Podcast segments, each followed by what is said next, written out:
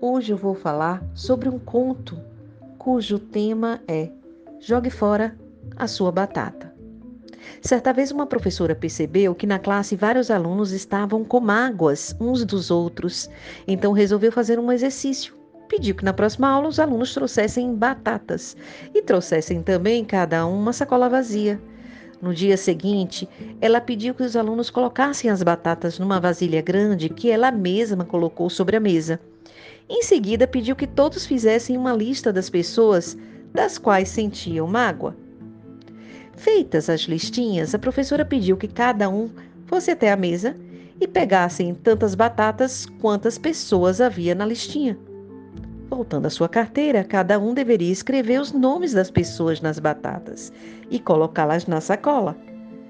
Terminado o trabalho, a professora deu a aula, mas todos deviam manter sobre a sua carteira a sacola de batatas. Na hora do recreio, ela pediu que todos levassem consigo a sacola e a mantivessem sempre consigo. Os alunos passaram a manhã toda carregando aquela sacola. No fim do período, a professora fez uma avaliação com os alunos. Claro que eles acharam aquilo muito incômodo. Assim é a mágoa, disse ela.